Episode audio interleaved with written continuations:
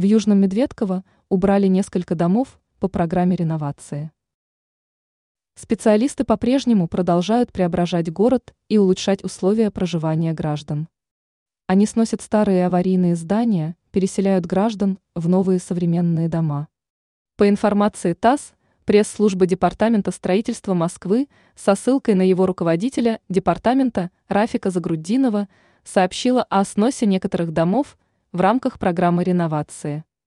Отмечается, что сейчас работа выполнена в московском районе Южная Медведково.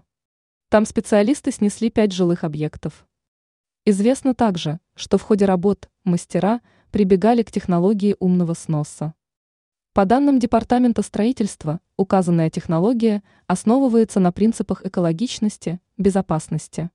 Кроме того, она дает возможность использовать отходы вновь.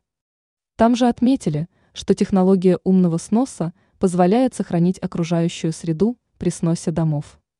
Кроме того, перед проведением работ мастера закрывают деревья и другие насаждения защитными коробами. Это предотвращает различные повреждения.